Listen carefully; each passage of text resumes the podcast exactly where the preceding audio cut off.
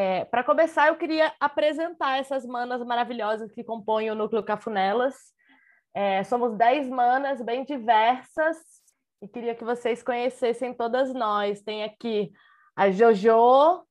Amiga, eu acho que agora seu mic já está é, tá mudo ainda. Tem a Jojo, maravilhosa, lá de Porto Alegre, a Vicky, pernambucana, que está lá em Fortaleza, Fler, que está em Campinas, Vi Brasil, também de Pernambuco. Temos a Denguin, também de Pernambuco, que não está aqui hoje. A Aline, daqui de Brasília. Odara, também daqui de Brasília. Quem mais que ainda não chegou? Jandira, que também é daqui de Brasília e está morando no Goiás. Eu, Nina Monteiro, para quem não me conhece, aí, Jande, bem-vinda. Tá faltando alguém? Leila, também daqui de Brasília. E acho que foi, né? Todo mundo? Somos muitas. É, gente, nosso programa Cafunelas no Sofá é um programa semanal. É, nossos encontros são sempre às quintas-feiras, das 20 às 22. Agora temos uma novidade também, que a gente vai contar daqui a pouquinho para vocês sobre a nossa programação. A gente sempre tenta trazer convidadas que abrangem as mais diversas pautas feministas. Então, um programa é sempre muito diferente do outro. Vocês já sabem que aqui é um espaço de bate-papo, de livre pensar, e que a gente conta com a participação de todas as pessoas que estão aqui na rádio hoje. Então, ao longo do programa, vocês podem ir jogando aí no chat as perguntinhas que vocês quiserem fazer para a nossa convidada, que as manas estão organizando. E quando der nove horas, a gente vai começar o nosso debate aberto ao público. Então, segurem aí um pouquinho a ansiedade e vão mandando as perguntas para a gente. E lembrando que o nosso esse espaço aqui é um espaço de protagonismo de mulheres, um espaço de protagonismo feminino. Então, todas as mulheres que quiserem falar sempre vão ter prioridade de fala. A gente acha muito importante registrar isso e a gente também sugere que os homens escutem mais as mulheres e falem mesmo menos aqui dentro do Cafunelas. É, a gente também pede que vocês sejam um pouquinho breves nas colocações de vocês, quando vocês forem trazer perguntas para o debate. Queremos lembrar que a gente está nas redes sociais, a gente tem o Instagram da Cafunelas, as meninas vão jogar aí no chat, e é o melhor espaço para vocês acompanharem a nossa programação semanal, é lá pelo Instagram. E gostaríamos de lembrar que a gente tem um Pix do nosso programa da Cafunelas. Então, qualquer pessoa, qualquer um de vocês que quiser colaborar com a gente, qualquer quantia será muito bem-vinda. Fortaleçam as manas, por favor para a gente seguir colocando aqui o nosso programa no ar toda quinta-feira. E, bom, agora eu queria chamar a Vi Brasil, que vai conduzir hoje a nossa convidada maravilhosa, para ela começar os nossos trabalhos. Oi, boa noite, vocês me escutam? Então, hoje a gente tem Galeana Brasil, que é gestora do Núcleo de Artes Cênicas do Itaú Cultural, atriz, aluna do mestrado profissional da Célia Helena Centro de Artes e Educação em São Paulo, possui produção teórica com perspectiva decolonial nos campos da gestão cultural e pedagogia das artes cênicas, com foco em mediação cultural, formação e curadoria. Durante 15 anos atuou na coordenação das artes cênicas do SESC Pernambuco, foi gestora do Festival Palco Giratório em Recife e curadora do projeto em âmbito nacional e é também minha cista, minha irmã. Bem-vinda, Mana. E, obrigada, obrigada, obrigada, manas todas, todos. Boa noite, uma alegria estar aqui com vocês. Que prazer te receber aqui. Então, vamos começar nosso papo, né? Com, com esse espaço que é maravilhoso, que ela já sabe, porque eu já falo muito da Cafuné o tempo inteiro. E aí, então, para a gente começar a conversar, eu queria que tu falasse um pouco desse, de como foi esse teu despertar artístico e, enfim, contasse um pouco dos caminhos iniciais aí da tua trajetória. Tá bom. Eu cheguei pela porta do teatro, pela via do teatro, acho que foi sempre um primeiro lugar de escolha, né?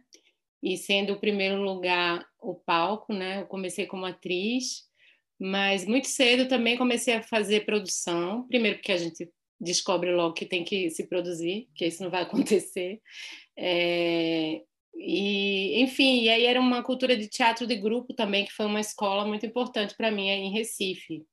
A gente estou falando aqui dos anos 90, né? Antes do advento das leis de incentivo, por exemplo. Então ainda pego ali aquele aquele movimento do teatro de temporadas, né? Daquele modo de fazer produção que era constituir um projeto e bater nas portas, né? No comércio, nas casas, né? De de tecido para pedir apoio para figurino, muita coisa gráfica, né? Que nessa época também era tipo um super custo numa produção, porque era impressão de ingresso, panfleto, é, cartazes, né? Colar cartazes, fiz muito isso na vida, sair com 50 cartazes embaixo do braço para colar nos lugares todos, enfim. Então, nesse lugar de é, atriz e produtora muito, muito cedo também, que também é uma escola incrível. Eu amo esse lugar da técnica, do background. Ali eu aprendi também a entender o que, que eram esses papéis, né? É, dos técnicos, né? Das, das figuras ali que estão nos bastidores. Eu acho que isso é bem importante também.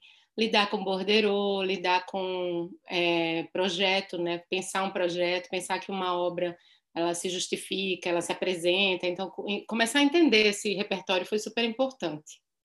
Então, esse acho que é um caminho é, primeiro, né? E aí, depois também a universidade, eu vou fazer o curso de artes cênicas aí na UFPE, sem saber, sem ter noção, muito jovem também, saindo do terceiro ano do ensino médio e entrando na universidade como primeira opção. É, então, não tinha muito essa noção do bacharelado e licenciatura, eu achava que era um curso para ser atriz. E aí lá eu descubro que não, é um curso para ser professor de teatro, é uma licenciatura, e também foi incrível, assim, para mim, porque aí me deu uma, um viés pedagógico que é muito forte também na minha prática, e ali eu comecei também a entender desse lugar da sala de aula, né? Então, por conta dos estágios, você pagar várias disciplinas também de pedagogia, de psicologia. Então, para mim foi complementar a, a, aos saberes ali da, da atuação, enfim. Então, acho que é mais ou menos isso, assim, meu, meu caminho, né? Vem pelo teatro, teatro de grupo, principalmente, esse muito aguerrido, né? Muito militante, muito... É, muito de, dos cantos, né? Das bordas, né? Dessa cidade. E aí toda essa explosão de anos 90, de mangue, beats e tudo isso, eu vivi bastante nesse lugar do, do teatro, né? E aí depois a universidade, que eu acho que dá um, um, lastro também, dá um caminho aí de, de lugar de atuação. Vai abrindo mais os horizontes, porque eram muito, muito poucos, né? Nesse campo da produção, da gestão. E aí depois também o SESC, que acho que é importante dizer, que é uma instituição, né? Que a gente, quem está aí sabe bastante. No Brasil todo tem uma capilaridade absurda, incrível. Então eu também tive uma trajetória de 15 anos no SESC, entrei na unidade de Casa Amarela, que estava recém-inaugurada, uma unidade incrível, que foi também para mim um, um, campo de, de escuta, de aprendizagem imensa, né? de dialogar com esse bairro que é uma, uma cidade, que é um território incrível, que é Casa Amarela. Então, ali eu conheci Canibal, fiz um projeto de rock que era para descer o Alto Zé do Pinho para a unidade.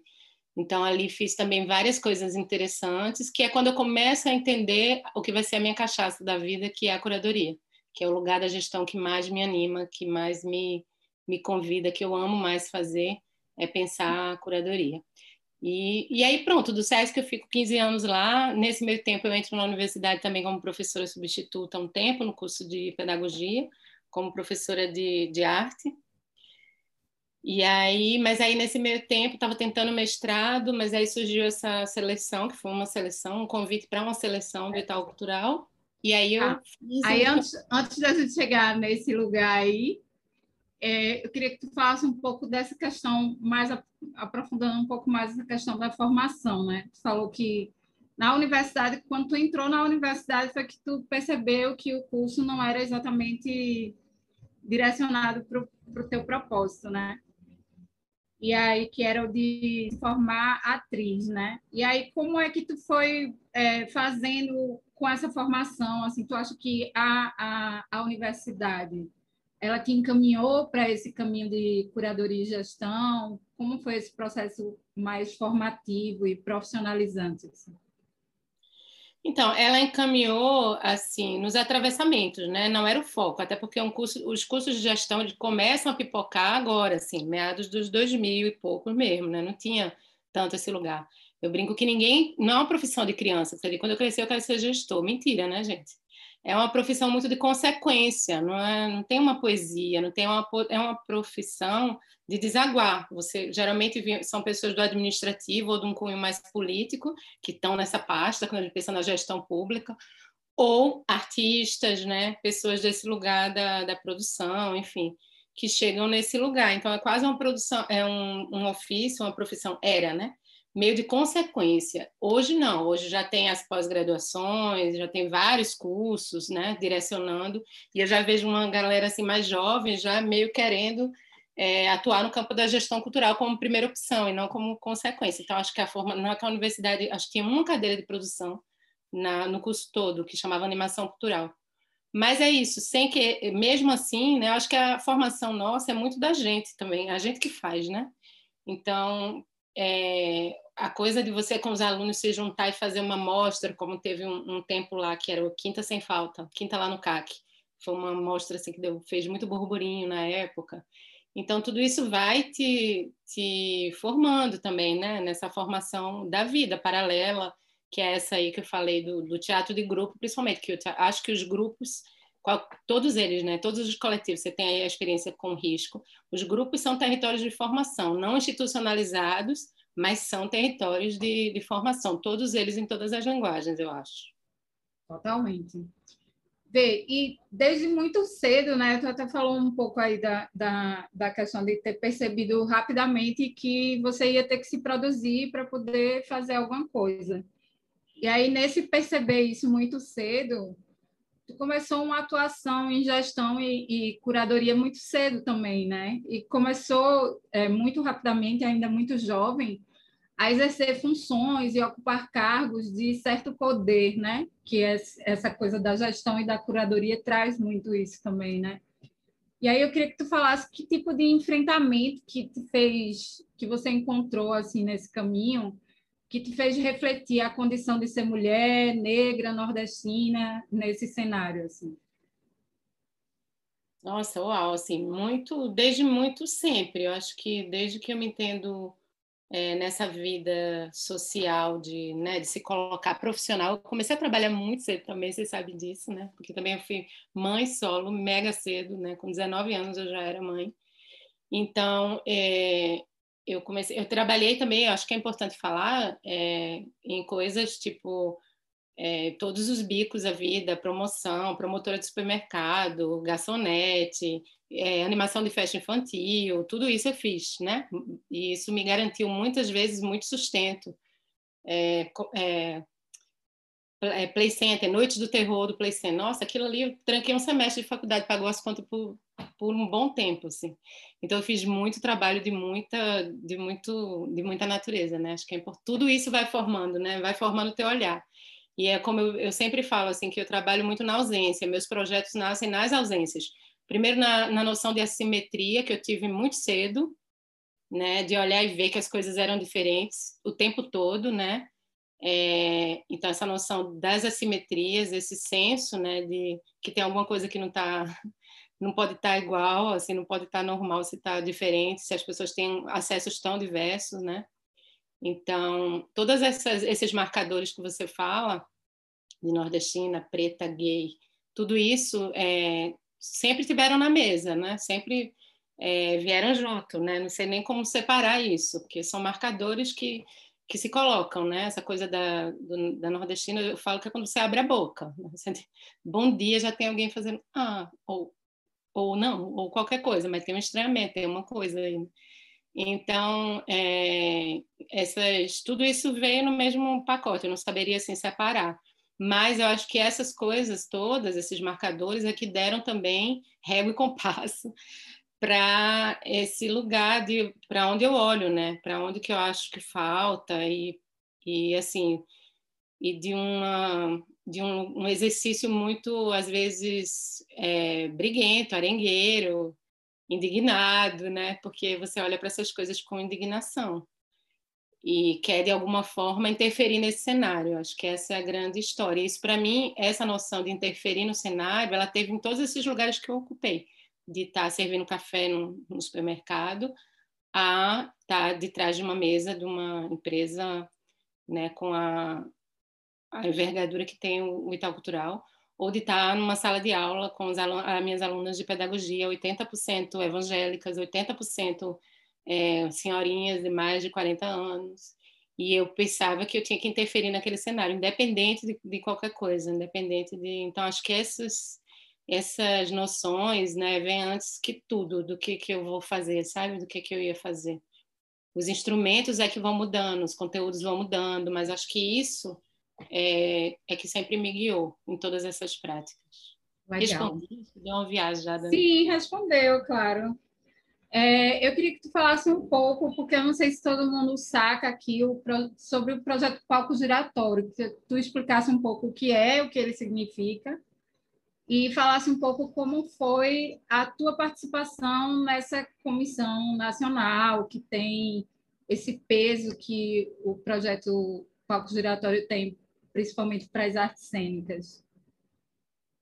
Sim, é um projeto de difusão né, e circulação, assim, a grosso modo, difusão e circulação da produção das artes cênicas, pensando artes cênicas, teatro, dança, performance, é, nacional, em âmbito nacional, que nasce no Sesc Nacional e começa a ganhar corpo, assim, e ganhar adesão de outras, outras unidades, como, eles, como a gente chama, se chama lá, que é regionais, mas são estados, né? Então, SESC Rio, SESC São Paulo, SESC Minas, SESC Pernambuco, SESC Ceará, começam a entrar, né? E daí começa uma noção de curadoria, que foi a que me formou né, também nesse lugar, que é uma curadoria colaborativa. A gente é acostumado a ver é, festivais nacionais e ter um curador, aquela figura daquela pessoa, nas artes visuais muito também, né? E aí ali começa um exercício de curadoria é, colaborativa e compartilhada. Cada estado tinha um assento, né? Vamos dizer assim, tinha um representante. E por todo o tempo que eu, um bom tempo no SESC, acho que uns 10 anos pelo menos, eu fui essa pessoa é, que ia representando o SESC Pernambuco e aí levando os espetáculos também do estado, né, para para é, participar desse debate, desse, dessa, desse momento ali de decidir os espetáculos, que era uma super concorrência também, porque era o Brasil inteiro é, para fazer as circulações do ano, né? daquele ano. E é um projeto que é único, assim, que é sistemático, independente de governo, ele acontece por conta dessa, desse lugar do SESC, né? que ele ocupa no, no país, então ele consegue ter essa, essa isenção partidária e, e acontecer de forma ininterrupta, sei lá, acho que já perto dos 20 anos. Eu estou um pouco, não estou assim muito afinada porque eu saí, né? Em 2015 eu, eu acabo essa minha trajetória no SESC e venho para o Itaú Cultural. Mas durante pelo menos uns 10 anos eu atuei nessa linha de frente dessa curadoria e pensando essa essa polifonia, né? Porque no início era um projeto muito centrado no Sudeste, é, totalmente como toda política, né, em todos os recursos culturais, então ficava ali sempre naquele eixo, e a partir do momento que a gente começa a, a ter espaço, a gente diz, não, a, a gente também quer escolher, e a gente quer indicar, e a gente quer colocar outros trabalhos aí nessa, nessa gira. Né? Então, é quando começa a ter um movimento de abertura e de entrada de outros estados do Nordeste, do Norte, também para fazer parte. Eu acho que é, foi um caminho sem volta, como tudo, né, nessas, nessas pautas. E aí hoje é um projeto que tem uma super representatividade nacional. Legal. E foi tua escola, assim, né, de curadoria, assim, foi muito tempo, né? Muitas viagens, muita experiência, muita troca. E, e aí foi um pouco um resultado disso o teu convite para o Itaú Cultural, né? Eu queria que tu contasse um pouco como foi é, esse impacto, né, de ter que mudar de cidade, aceitar essa proposta e chegar para exercer um cargo numa instituição que já tem né, uma história, já tem um, um, uma coisa uma, uma, cultura formada, né? Assim, queria que tu contasse um pouco como foi a tua recepção na equipe, como foi que tu foi galgando teus espaços e colocando a tua marca assim de gestão. É, eu acho que, né, certamente foi essa projeção ali no, no palco, né, coordenando principalmente o festival em Recife, um festival nacional, que era o Festival Palco Diretório Recife, com um mês de duração, e eu fazia também essa essa gestão desse festival. Então acho que tudo isso, né, projetou um pouco. E mas ainda assim foi uma pequena seleção, não uma seleção pública, mas eles tinham ali outros nomes, outras indicações, porque era um lugar é, que era uma gestão que se aposentou ali, então tinha, sei lá, acho que duas décadas de trabalho, né? Que era a Sônia Sobral que fazia essa gestão antes das artes cênicas, então ela ia se aposentar e a instituição, o Eduardo Saron, que é o diretor, falou não, não vou simplesmente é, substituir, eu queria dar uma olhada e ter, né, pensar outras possibilidades, tal. E aí chega meu nome, é, junto com outros nomes também, e aí eu faço um processo que durou meses, assim, eu estava ainda no SESC, na universidade, estudando para o mestrado, tudo ao mesmo tempo em Recife, e eles me contactaram, eu mandei currículo, ah, então manda outra coisa, vem aqui, faz uma entrevista. Aí eu fui, e aí o negócio começou a afinar, né?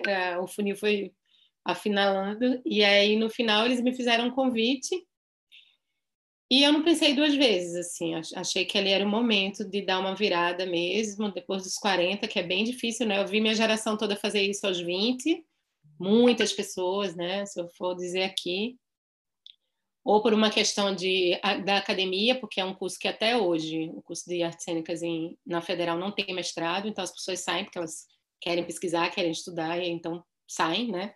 Vão para Bahia, vão para Paraíba, sei lá eu para São Paulo, por para qualquer lugar. Então vi essa, essa migração sempre muito forte, né?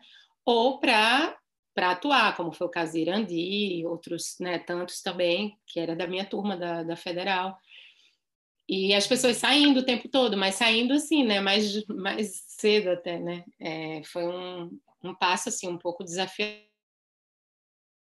Sentia um pouco já, nossa, cansada para algumas coisas, né? Não estava naquele pique de botar uma mochila e experimentar e viver São Paulo. Nunca tive muito essa essa pretensão, mas era um convite bem desafiador, assim, porque me dava mais condição de fazer o que eu gostava, né? E me dava mais é, dignidade em relação a, a viver disso, né? Que era uma coisa que eu estava buscando há muito tempo, né? E não conseguia nunca assim me firmar, me organizar numa coisa só, era fazendo cinco trabalhos ao mesmo tempo nessa loucura como a maioria de nós, né, gente? Essa é a verdade. Mas aí, então, eu, eu vi nesse, no Itaú essa possibilidade de, de repente, dar uma, uma acalmada, né, para poder é, fazer meu trabalho com mais, mais apoio, suporte, porque às vezes eu tinha a impressão que carecia disso, né? Às vezes parecia que você estava levando uma coisa, uma causa pessoal, quando era instituição que estava promovendo, né? Então, precisava realmente dessa, dessa parceria, desse outro lugar de maturidade de, de trabalho mesmo. E ali eu encontrei. E aí eu me joguei, vim em 2015, estou aqui e desenvolvendo esse trabalho lá, aqui.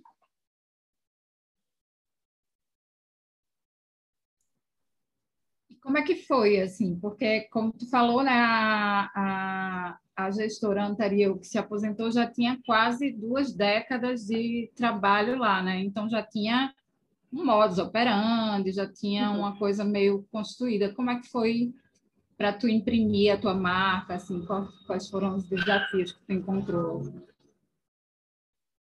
Olha, é, eu tive muito acolhimento, assim, porque isso, né, foi um, uma seleção, né, de eles pesaram muitas coisas, né?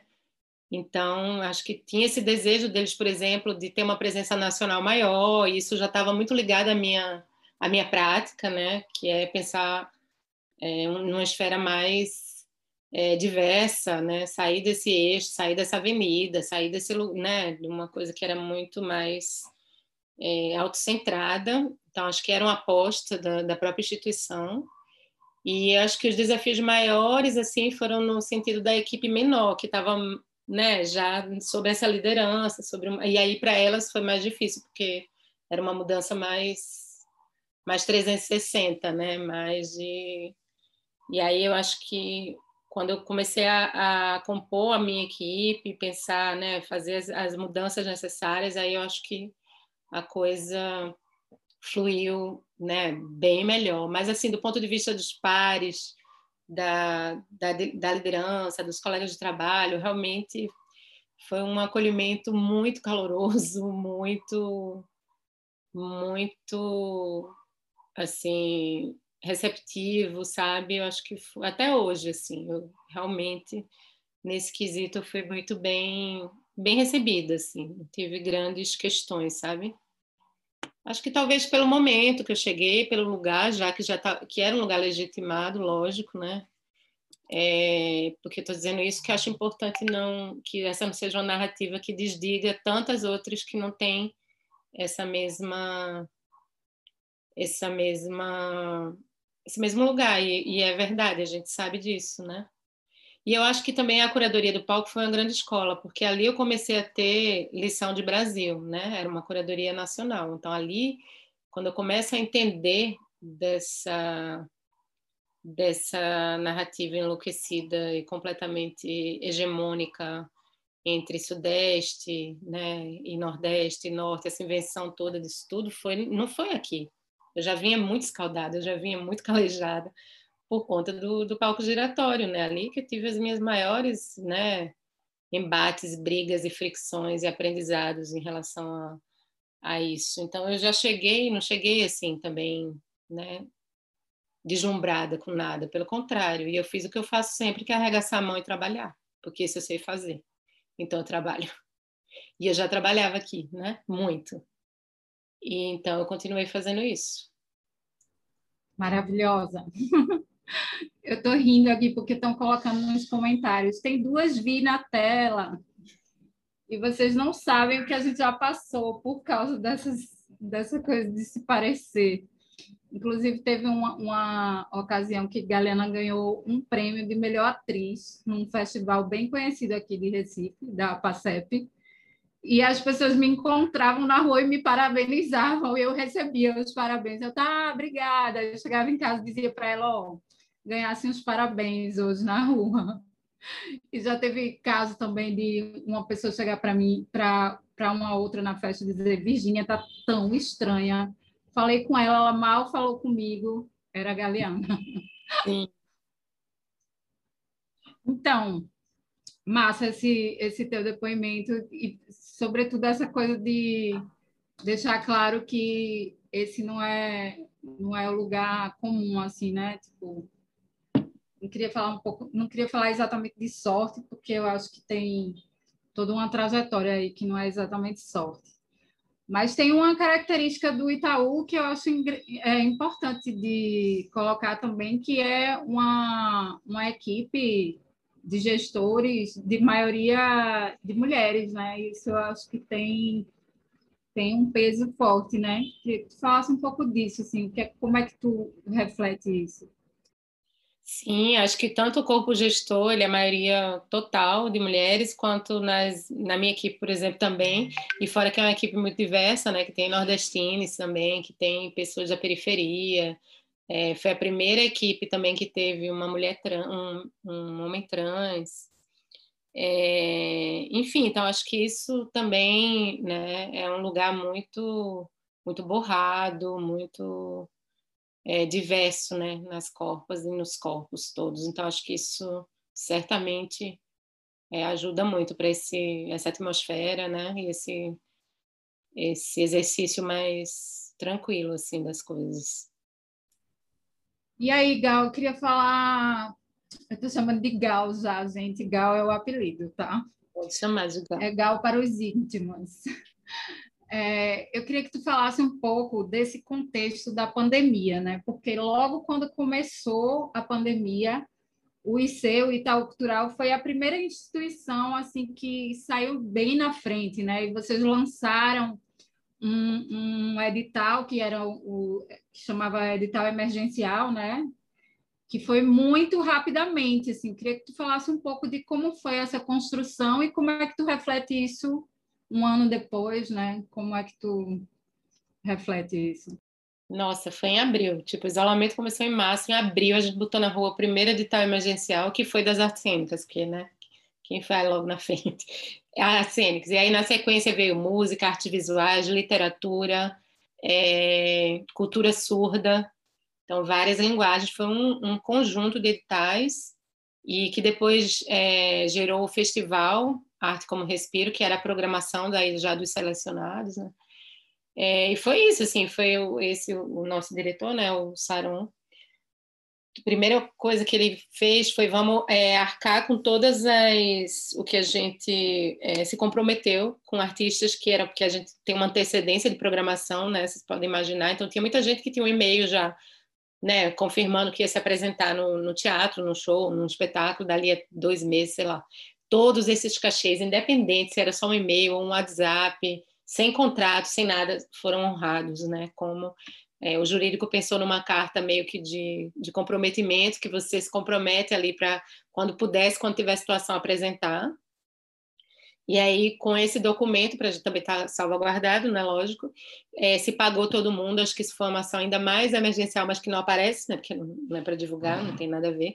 E logo em seguida, os editais emergenciais, aí também ele veio com essa provocação que, ó, não vai dar, a gente não vai dar conta, a gente é uma instituição, né, só, não tem a capilaridade que um SESC, por exemplo, então como é que a gente vai chegar, né, em mais lugares e tal? E foi esse formato do edital, ali quando eu pensei nas artes cênicas, que é isso, é um guarda-chuva muito amplo, que é circo, e eu pensava, meu Deus, e o circo tradicional com a família inteira, com como é que vai ser, né, nesse isolamento, como é que as pessoas vão produzir vídeos e tal, e fazer esse, ainda estava começando a se entender esse lugar do teatro digital, o que quer que chame remoto, online, sei lá, estava tudo muito ainda no começo, né? Então, por isso a gente abriu duas linhas, que eram os vídeos produzidos na em quarentena, coisas que você fazia de onde você tivesse, e espetáculo completo, pensando, pensando muito no circo mesmo, porque eu pensava, nossa, talvez eles não tenham condição de produzir coisas nesse momento, né? Que precisa de um suporte tecnológico, precisa de uma conexão Y, de um negócio, sabe? Enfim, então, se você manda o link do circo com alguma coisa, né? Algum trabalho, isso aí já ajuda. E assim foi feito, e assim foi realmente o que aconteceu, né? É, então foi isso, assim, um ano depois quando você fala, eu penso, meu Deus, nem parece que a gente fez tanta coisa, né, nesse... E, é, e é uma coisa que eu acho legal dizer também, é que a gente tem feito muito trabalho com os não selecionados, porque a gente ficou com um banco imenso, né, de trabalhos de pessoas que se inscreveram, então a gente fez uma mostra de dança em abril toda com trabalhos do Arte Como Respiro que não foram selecionados, mas que eram trabalhos incríveis, né, e que não, não pôde, não, deu, não conseguiu entrar, porque edital é sempre isso, né, gente? Sempre sobre quem não fica, porque quem fica é uma loteria, é sempre uma quantidade muito menor do que quem se inscreve. E é uma coisa que eu tenho pensado muito nisso. Então a gente tem, é, vira e mexe, remexido nisso, nesses arquivos, nessa memória, nesses links, revisitado coisas, né? Separamos num banco por linguagem para poder ter mais, né? Ser mais fácil essa busca. Então, quando a gente quis pensar essa coisa da dança, por exemplo, estava ali. É, e aí a gente tem feito isso com esses trabalhos, mas foi um, um movimento, acho, bem marcante mesmo na, na pandemia, assim.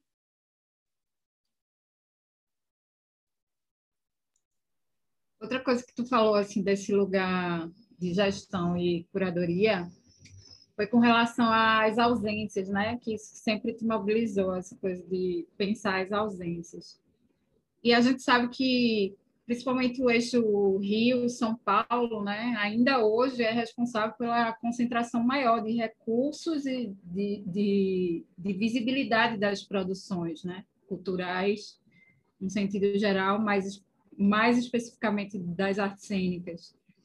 Isso é um recorte de ausência que sempre teve presente nas tuas curadorias, mas tem outros recortes também, né? Eu queria que tu falasse um pouco desses outros, dessas outras propostas e esses outros editais que tu constrói pensando nessas imobilizar essas ausências. Tem uma coisa também com os grupos iniciais, os estudantes, que tu tem um movimento também bem bacana nesse sentido. Eu queria que tu falasse um pouco dessas ações. Sim, em 2018 para 2019 a gente criou o edital A Ponte, cena do teatro universitário, que era justamente para é, remexer, levantar essa produção universitária, que é uma produção que eu sou também né, totalmente tributário, vim desse lugar da universidade, e eu vi coisas incríveis nascerem e morrerem lá nos porões dos teatros, por pura falta de difusão, de condição de sair, né? Então eu vi muita coisa mesmo. Eu intuía, sabia, né, que isso existia em outras universidades, em outras escolas técnicas, em outros centros de formação por esse Brasil todo. Então a gente pensou nessa convocatória que, que traz também o espírito dos festivais estudantis, né, que começa ali nos anos 50 com Pascoal Carlos Magno e que tem uma tradição grande assim, né, na história do teatro, enfim. Então a gente re, re, reviveu esse movimento a partir desse edital, né? Então a gente consegue por 10 dias aqui na Avenida Paulista colocar grupos do norte a sul do Brasil, e era uma premissa do edital, tinha que ter é, espetáculo, grupo de todas as regiões, né? Tinha que ter do norte, centro-oeste. E aí a gente traz essa galera e eles ficam 10 dias aqui se vendo, conhecendo, trocando processo, se, se ouvindo, né? Vendo os seus trabalhos, sendo vistos, que acho que isso é bem importante, né? A gente é, levou para a oficina, sabe? Eles ficaram tiveram uma conversa com o Zé Celso dentro do teatro oficina. Meu, queria eu, assim, quando eu era né, estudante, ter uma coisa dessa, assim, uma oportunidade incrível dessas. Então foi muito incrível, né? E a gente conseguiu duas edições.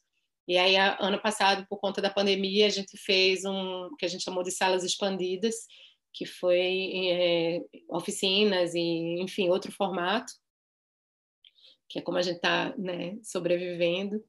E agora também a gente está preparando um webinário, é, também tudo remoto, né, que é o que, é, que se consegue fazer. Mas também é um nicho que eu acho que é invisibilizado, que é super difícil, porque é um país territorial. Né? Os grupos são imensos, porque às vezes é a turma toda, é uma turma que está se formando e tem um trabalho cênico, então são 20 pessoas, ninguém contrata, ninguém leva, não tem nota fiscal, não tem MEI, gente, não tem nada, são estudantes, né? Então é outra então a gente fez pensando nessa galera. É, e recente agora, que até convido vocês, hoje está rolando, Via, eu tinha dito que eu não tinha hoje, depois eu não te contei, porque já já estava com você, não ia. Mas está rolando hoje também no palco virtual do Itaú Cultural um projeto chamado Encruzilhada Nordeste, contra narrativas poéticas, que é um projeto muito inspirado naquela capa da Veja do mês de janeiro que dizia São Paulo, capital do Brasil. É, então a gente pensou nessa nessa história que vira e mexe ela não está apaziguada, ela volta, né? Desse Nordeste estereotipado, desse Nordeste inventado. É, e nas implicações de tudo isso. Então, a gente pensou nesse projeto, ele, são 28 grupos do Brasil inteiro, acho que é importante dizer que tem grupos do Norte, que tem grupos que estão no Sudeste, porque não é sobre ter um CEP, não é um manifesto regionalista para fazer um, sabe, só o povo disso, não é isso. São pessoas que às vezes estão aqui, mas que têm nos seus corpos essa história ou que trazem isso na sua poética. São pessoas que estão por todo lugar. A construção do Norte é completamente imbricada com a do Nordeste. Tanto que a gente até hoje, né, assim, entra muito comum alguém dizer, você é nortista? É, então, era, antes era assim. E aí, enfim, então a gente pensou essa, essa provocação da chamado Cena Agora, que são 15 minutos de cena, são dois grupos, dois coletivos por noite, e uma conversa costurando essa, essas cenas aí. Então, vai acontecer de hoje até domingo, e tudo gratuito também, e é essa Encruzilhada Nordeste. Aí teve grupos aí, tem o Poste, tem o Agridoce, tem o Magilute, pensando só em Recife, mas tem a Companhia do Tijolo, o Alfenim da Paraíba, a Estopobalaio, o Cláudio Shakespeare, já 28, são né, e grupos do Piauí, grupos do Maranhão, e é legal saber que tem gente da Ponte, que foi que a gente viu nesse festival universitário, que agora está nesse projeto. Então a gente faz essas contaminações e vai também abrir. Tem gente do edital do Arte como Respiro, que está também, né? É, tá agora como convidado, então já vem com outro lugar, que não é da, da, da, do corre ali, né? De disputar um edital, mas agora ser chamado para fazer. Então ali a gente consegue ter um, uma diversidade também maior. É um projeto que está me animando muito fazer, tanto pelas cenas, mas mais ainda pelas discussões que elas geram. Assim, é uma coisa incrível, assim, impressionante. As conversas estão sendo potentes. Vocês sabem, né, que vocês estão nessa também. Às vezes a conversa, a música é pretexto, o tema é pretexto, o convidado é pretexto, porque o que vira o mote da prosa que é a história mesmo, né? A conversa vai rendendo e eu acho que é o que tem alimentado muito a gente também nesse momento. Com certeza. A Cafuné é, é um espaço que se construiu assim na pandemia, muito para ter esse lugar de troca real, assim, né? Muito estimulado pela música, mas que vira e mexe, alguém está dizendo aqui, Cafuné salvou minha vida, salvou minha sanidade mental, enfim. Realmente é um espaço assim de, de muito acolhimento assim. E é isso, não é só música, é música, é conversa, é troca real, é manutenção da, da relação também. As pessoas realmente vão se conhecendo aqui. Tem sido bem incrível. É, que massa esse, essa, essa conexão Nordeste. Tu citou aí vários grupos que realmente me mobiliza, assim, de saber que está rolando isso. É, eu queria que tu falasse um pouco, assim, esse lugar também te colocou é, em conflito com a, Gal, a Galeana artista também, né? Atriz. Queria que tu falasse um pouco como é que tu lida com isso, assim, se tu tem vontade, tem algum plano, enfim, ou se tu acha que realmente a gestora e a curadora é, engoliu a atriz, ou enfim, como é isso para tu? Então, é, só não é mais assim, não fica num lugar né, de, uma, de uma dor, como se diz nessa linguagem mais contemporânea, porque é, isso eu carrego também, eu não consigo ver esse lugar da gestão é, apartado do lugar poético. Então, para mim, é, pensar um projeto, ele tem uma dramaturgia, ele tem, eu tenho meu camarim, é, porque é isso, né? Eu acho que esses, essa poética ela vai em tudo, como a coisa da pedagogia também está sempre nos processos que eu trago, por conta desse lugar da, da pedagogia, da professora. Então, acho que o lugar de atriz é muito importante para pensar a gestão, né? De saber é, de dentro o que, que é esse ofício, né? Então ele não está realmente separado. Recentemente até eu fiz uma coisa com o Rodrigo Dourado aí de Recife me convidou para colocar a voz num podcast de ficção tal. E aí foi gostoso fazer. Mas é tipo uma coisa, né, um cafezinho aí no meio da que eu falo que fazer um processo assim artístico vale mais do que seis meses de terapia é muito bom, né? E para quem vem desse lugar, sempre tem essa saudade ali.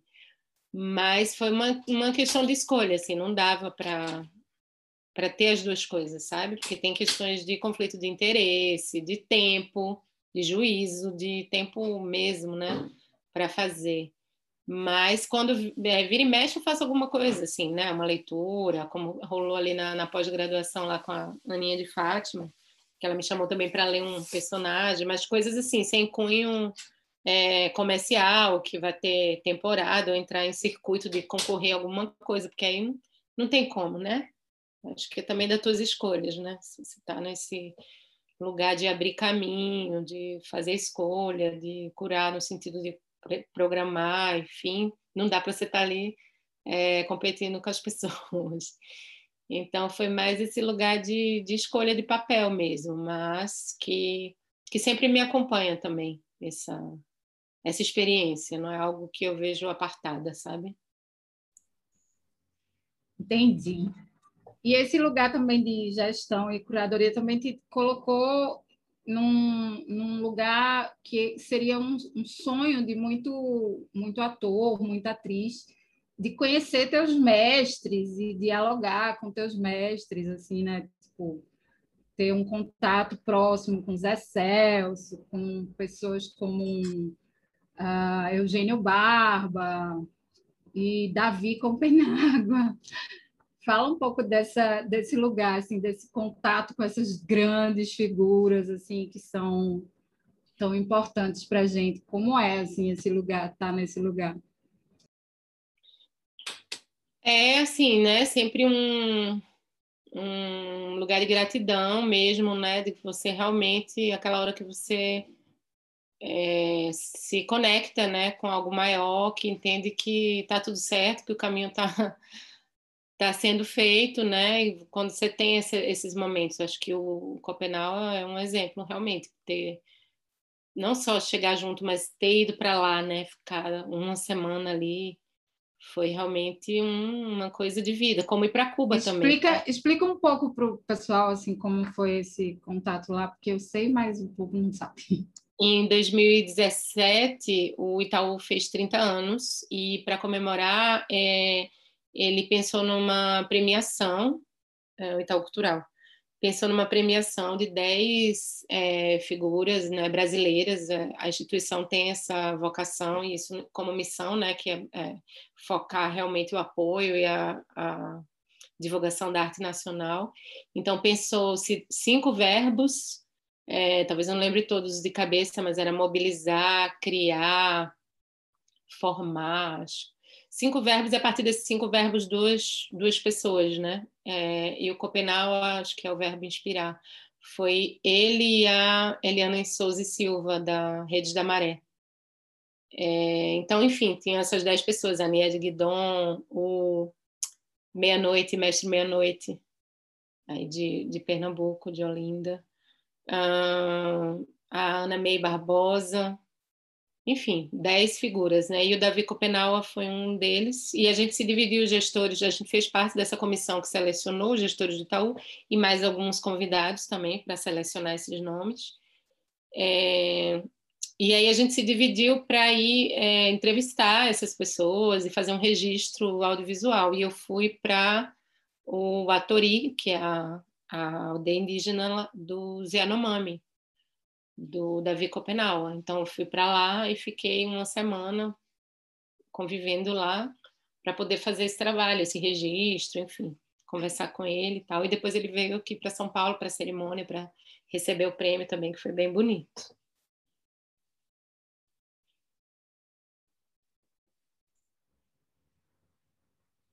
Gal, a gente vai abrir para as perguntas daqui a uns 10 minutinhos. E aí eu queria só para finalizar assim a tua fala que tu falasse um pouco do, dos projetos, do que é que tem aí e tu que tu falasse o que é que tu diria para uma pessoa que está começando ou não que está começando, mas que nunca colocou editar, nunca concorreu a edital, enfim, está pensando em, nesse tipo de estrutura, assim, quais são quais os conselhos que tu dá e quais as, os recursos que pode ter assim do Itaú para para colaborar com, com, essa, com, essa, com essas pessoas? É, minha experiência maior de curadoria, assim, né, foi essa que eu falei do palco giratório, ela era a partir de convite, não é um edital assim aberto que você inscreve, né? É, eu, vi viver, eu vim viver isso aqui no Rumos, que é um edital aí sim, com abrangência nacional, é, com todas as linguagens, que para mim foi uma experiência incrível, porque também eu ficava muito verticalizada nesse lugar das artes cênicas, né? E no Rumos eu comecei a, a transitar e a ler projetos de literatura, de audiovisual, de música, de moda, né? É, que para mim foi uma coisa incrível. O peso de avaliação é maior de quem é especialista na área, claro, isso vale para todos, mas eu acho que ter essas outras leituras que são menos às vezes, né, carregadas, que é uma leitura de fruição, que é uma leitura às vezes que está menos, né, vai mais com o coração até do que, né, com a coisa técnica. Eu acho que é um equilíbrio bem bacana, acho que é uma sabedoria do, do Rumos, né? Mas assim, do ponto de vista de, de algum algum pitaco, alguma orientação, alguma, eu acho que sempre essa questão dos editais é muito difícil porque quantitativamente é muito injusto. Você vê muitas coisas boas, muitas coisas incríveis que não entram assim, que você quer chorar. E eu vejo defesas apaixonadas, isso é muito bonito. E também eu dei essa, essa sorte assim, na vida de estar em instituições, em lugares que as pessoas se envolvem, elas não estão ali burocraticamente, elas não olham documento. A última coisa é um documento. E eu sei que tem outro sentido, por isso que eu fico com medo, vi assim, às vezes de dar, falar, porque você fala, parece que é uma verdade, né? E eu sei que não é assim, mas deveria, né? Às vezes tem edital, tem um edital do estado do estado aí, muito conhecido em Pernambuco, que a grande crítica sempre foi essa, se faltar uma assinatura, pode ser a melhor coisa do mundo, se tal coisa não tiver batendo a certidão negativa do XPTO, que a pessoa depois conseguiria, que é uma ordem burocrática de outro lugar, não é da acabou-se, né? Nunca é sobre uma ideia ou sobre uma, é sempre sobre documento, razão social, sei lá. E esse, nesses lugares eu encontrei é, é, possibilidades outras. Então, é possível, sim, pensar um edital que tenha afeto, que tenha gente por trás, que tenha humanidade, que tenha é, discussão, sabe? Eles existem, agora eles são poucos, né? E eles não dão conta de tudo, porque a gente recebeu muita pedrada também, né? Muita e tá tudo certo, muita crítica. Nossa, mas vai fazer um edital logo agora, tá todo mundo ferrado, vai ter que parar para fazer edital, tal. A questão não é o edital, eu só acho que o edital ele não pode ser a única coisa. O edital não é política, ele é um instrumento, ele é mais um. Você tem que ter um conjunto de ações e entre essas tem o edital, porque às vezes você não chega em alguns lugares só com convite. E qual é a maneira de ser horizontal, de todo mundo poder mandar? Ainda que, que eu acho é o famigerado do edital, assim, não tem. Agora, como que é essa estrutura do edital? É isso que tem que ser quebrado, é isso que tem que ser problematizado, é isso que tem, tem que ser mexido, sabe? É, curadoria, quem vai ler isso, né? O que, que você pergunta para as pessoas?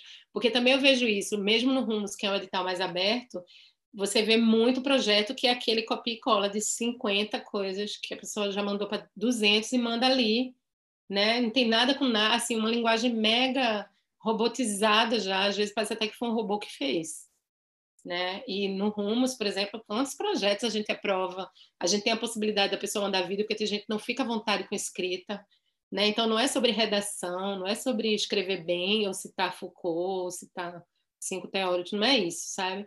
Mas é você ler uma coisa e dizer, meu, esse, isso é a história dessa, assim, essa pessoa precisa fazer isso, né? Tá em outro lugar ali, tá em outro, então acho que é, é sobre isso também, assim, às vezes não tem muito o que dizer, porque não vai funcionar para todo mundo e nem todo, nem em todos os editais, mas eu acho que acima de tudo é questionar e problematizar não a existência, porque às vezes a gente perde também, né? Fica parecendo as instituições ficam retraídas às vezes, né? Porque leva também uma rebordosa ali. Mas não é deixar de fazer, é ter mais, né? E que não seja só isso. Muito bem. E é, o Itaú, eu não sei, não tenho certeza agora, mas vocês promovem uns encontros para quem está querendo orientação para escrever o Rumos, não é isso? Como é isso que isso acontece? Tem um calendário disso? Não, Vi, acho que não foi nem orientação. Tem algumas ações, e algumas estão até mais perenes por conta da, da pandemia. É, se criou, um, por exemplo, um podcast que eu achei uma ideia bem incrível da comunicação, com pessoas que passaram pela, comuni pela curadoria, né, pela comissão de seleção, convidados, para conversar sobre os processos. Então, isso está lá no, né, no, Spotify, nas redes lá. Você acha os podcasts de tal cultural, então tem o Rumos, é, são conversas sobre isso, sobre quais são os critérios, sabe o que, é que você olha, o que, é que a instituição olhou, o que, que... então acho que é um pouco isso que você está dizendo. Isso tá Era ali, isso, é que eu não lembrava direito. Teve uma série de lives, né, também com o pessoal da, das comissões, é, respondendo perguntas e também fazendo um pouco isso. Ok. Então, acho que agora a gente pode abrir já para as perguntas. Tem alguma pergunta aí? Jandira, cadê você, meu amor? Olá! Oi, Galiana, Gal, para as íntimas, boa Olá. noite. Deixa eu mostrar minha cara para você aqui. Oi, querida. Nossa, cabelinho, né, gente? Sim. Bem-vinda, muito obrigada pela sua presença aqui. Eu sou uma das cafunelas, minha, minha função aqui é te contar dos comentários. É, o pessoal está bem, bem concentrado, tem vários elogios, que Gal é muito chique, que você é maravilhosa, que conta mais, que apenas isso tudo. Oh, tem alguns comentários, eu ainda não tenho perguntas aqui, então, galera, Pode ir se preparando para abrir o mic aí, as manas primeiro, por favor. É, e aí tem os comentários assim, é, a Nina logo no começo estava comentando que na cultura a gente aprende fazendo mesmo, né? Ainda mais na cultura, que tem muito essa que é um, é um histórico, né? Você falou de uma coisa que eu não comentei, mas eu tenho um comentário sobre essa coisa da gestão, né? Que não, não tem uma paixão, não tem poesia. Não é o que, que você quer ser quando crescer gestora? Acho que realmente, assim, na nossa geração isso nunca existiu, mas que talvez para as próximas gerações isso comece a rolar, porque a importância de uma boa gestão é, cada dia mais bate na nossa cara, né? Em todas as áreas, e em cultura, em artes, acho que bem, cada dia mais a gente precisa. É, a Vicky comentou que o primeiro vestibular dela também foi para artes cênicas na UFPE, e também não era o que ela achava, então teve uma identificação ali. É, o Ale Leza está emocionadíssimo, fez vários comentários muito legais. Enfim, que o palco giratório é muito foda, apesar das dificuldades, e que legal que o Sesc tem esse, esse, esse projeto. Assim, eu também me beneficiei muitas de muitos espetáculos incríveis do, do palco giratório em Brasília e de outros projetos do Sesc, enfim. Um, e também comentários sobre tantos grupos incríveis que nascem nas universidades, né? E, e celebrando essa, esses encontros que, que você ajudou a promover em São Paulo. E que bom ter essa visão é, de fora do eixo, né? Rio-São Paulo, na gestão do Itaú Cultural, que tem esse poder, que tem essa grana, que pode viabilizar é, esse tipo de projeto. Que massa, parabéns. E obrigada Obrigada, falo em nome de todos os Cafu Lovers.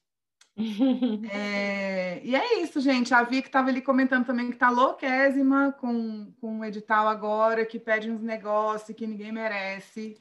E a Nina comentou também de alguns processos bem burocráticos de outras instituições. E é isso. É, por enquanto. E aí, galera?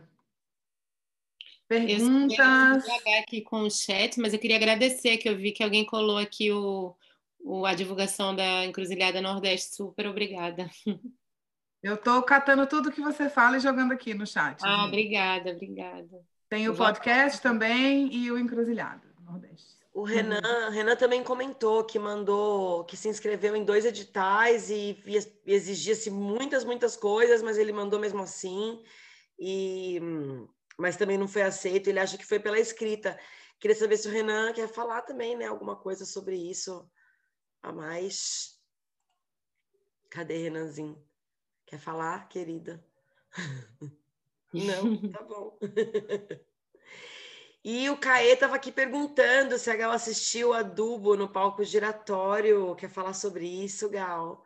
Eu assisti, respondi ali de Brasília, do Distrito Federal, lembro, mas faz um tempo aí já, hein? Que pegadinha. Faz uns bons anos aí. Mas eu lembrei logo, lembrei que era de, de Brasília. Uma galera que eu acho até bem nova, assim, talvez vinda da universidade também. É... E a gente programou esse trabalho em Recife, talvez até no interior de Pernambuco. Não, não vou ser tão precisa, né? Porque pode ser que eu erre, mas eu lembro demais do, do adubo, sim. Eu lembro teve, do adubo, sim. Teve um trabalho incrível de Brasília que eu amava também, que era no açougue, que passava Era, ah, eu estava tentando lembrar o nome desse. Que virou filme depois, gente. Esse trabalho era muito bom. É o Tebone, não é? Lá na Zanorte? É o Tebone, o espaço cultural. É um não, açougue que tem um espaço cultural. Não, é, mas não sei se era feito lá, mas era o espetáculo, era... É lá, é isso mesmo. É uma peça do Ribonde, cru, né? Do Alexandre Ribonde. Cru, cru, cru. era cru. Pronto. Maravilhoso. Esse trabalho, foda, eu amo esse trabalho, incrível. Nunca esqueci. Conta mais pra gente de outras referências, Gal. O que, que você andou vendo por aí? O que, que você tem vendo de novidade? Bom, eu deixo essa pergunta aí no ar e passo para a Vicky em seguida. Ah, eu vou aproveitar aqui que a gente adora quando tem nordestina, né? Ah, é? é, é.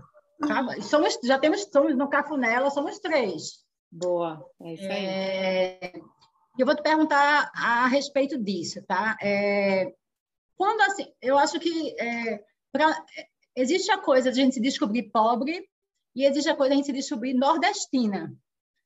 É, são algumas dores, assim, eu me lembro, eu, eu, tenho uma referência muito assim, tá? De quando eu, quando eu, eu tive, parei ter vergonha de ser pobre, acho que quando começou aquele governo Lula e a gente começou a ter orgulho de ter, não, não ter uma mãe que trabalhou na casa de alguém, não ter uma mãe que limpou, não tem problema ter trabalhado em vários lugares e ter, e, e ter orgulho de, da, da roda girar e a gente sair desse ciclo de pobreza que o Nordeste é jogado, né? Uhum. Eu queria te perguntar é, se tu tens alguma coisa marcante na tua vida, eu, e eu tô falando isso num momento pessoal mesmo, que te marca como mulher, que te deixa alguma mágoa, que tu fez assim, ai, eu sou diferente porque eu sou nordestina. E se isso marcou, se isso marcou muito a tua trajetória, e se foi tão, e se foi difícil sair do seu lugar para estar tá aonde você está. Aí, mas pode ser bem rapidinha também. Não, imagina, eu estou falando isso porque foi, foi, meio que passando um filme, né? Quando você falou. Né? Eu... eu... acho que nós três aqui entendemos muito o que é isso. Eu, eu, gosto muito de falar sobre isso, porque eu acho que é uma dor que a gente tem que parar de sentir uma hora, né? Sim. Sim. Nossa, totalmente. E eu, eu já passei muita coisa assim, de eu, me, eu entender quando, eu, quando, você, quando você descobre, né? Quando você descobre, quando você é, toma consciência, por exemplo, que você passou uma vida neutralizando o seu jeito de falar. Porque isso deixa marcas, né? Porque era, era como um elogio quando alguém dizia assim, quando dizia de onde era, falava, ah, não, nossa, nem parece. Era como se fosse bom né? Porque você não tem talvez uma fala acentuada, cantada, como se diz, né? É, então essas coisas eu fui entendendo, como que nem a questão racial, né? A gente vai entendendo por causa do outro, porque você só é, né? Você tá tudo certo. Você só vai entendendo o peso e as dimensões das coisas quando o outro te aponta, né? E essa dificuldade de ser apontada, né, faz com que você vá se misturando, né, querendo ser outra coisa, né? Então, para mim, hoje ter consciência que isso eram eram é, questões de apagamento, né, questões de tóxicas mesmo que eu passei muito a vida toda, principalmente pela questão do gênero também, por estar em lugares. E outra coisa que eu acho bem importante, quando Vi falou muito, né, lugar de comando, lugar de poder, não sei o quê, que é quando você entende que você está nesses lugares que são historicamente é, masculinos, mas que você não pode repetir a forma masculina de fazer, porque é uma armadilha isso também que é dada para gente. Você vai ocupar, você é um, mas você vai ter que fazer como ele faria. Você vai ter que ser vista como um cara na gestão. Você tem que ter um pulso forte. Você tem que saber dizer não. Você tem, porque isso é visto como né, esse lugar do masculino. Então, e aí você se percebe, gente, e aí é isso, né? Não é um dia que você acorda. É você perceber e olhar para a vida e dizer o quê, assim, né? Eu passei a vida fazendo isso, não sou, não era, né? E aí você vai tomando consciência do que você vai também, do que o sistema vai, né, moldando, vai sorrateiramente, né, é, te dizendo como fazer. E eu acho que isso eu passei bastante. Eu vi, me vi muitas vezes assim nessa condição, quase de negar, quase de não querer, quase de é, tentar, né, sambar para ser diferente, para poder ser aceita, para poder, sabe?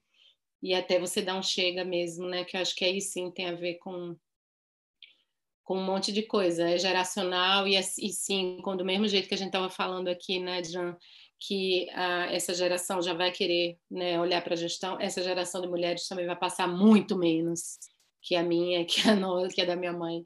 Tem que ser, porque não é possível, né? Mas é, acho que eu ainda engoli assim, um bocado, assim, um bocado, me, me, como é que se diz? Me machuquei, devo ter machucado também, né? Outras pessoas, muito nessa busca desse, dessa, desse modelo que não era, não é o nosso, porque se a gente não estava lá para ter um rastro e ter, né, ter uma forma de, de fazer né, é, essa revolução, se não, era, se, não são, se não éramos nós que estávamos ocupando essas cadeiras antes, quem que a gente ia seguir, né? Então, não é natural, é totalmente forjado, é totalmente construído. Então, acho que essa consciência tem vindo cada vez mais forte. Perfeito. E você já abriu um caminho caminhão de coisas para a gente, né? Obrigada. Hum. Ô Gal, eu me lembrei de uma, de uma história que é meio cômica, assim, não é nem tão... Mas com é a história do teu nome. Tu lembra dessa história com teu nome? É, história com nome eu sempre tenho muita, né, gente? Nossa Senhora. mas com teu nome ligado. Eu que eu não lembro exatamente como foi, mas foi uma pessoa que chegou. Eu estava contigo nesse dia. Foi a primeira vez que eu fui contigo no Itaú Cultural, assim, depois que tu começou lá. Acho que foi 2016. Nossa, e aí, eu lembro. Eu lembro da situação, eu lembro uma que pessoa, foi... uma pessoa lá da equipe chegou para tu e falou: Galeana, é, esse nome é normal no Nordeste? Uma coisa assim, não foi? Aí a tua resposta foi ótima, porque tu respondeu: normal é em qualquer lugar, comum eu não sei. É, gente, pelo amor. É essas coisas, né?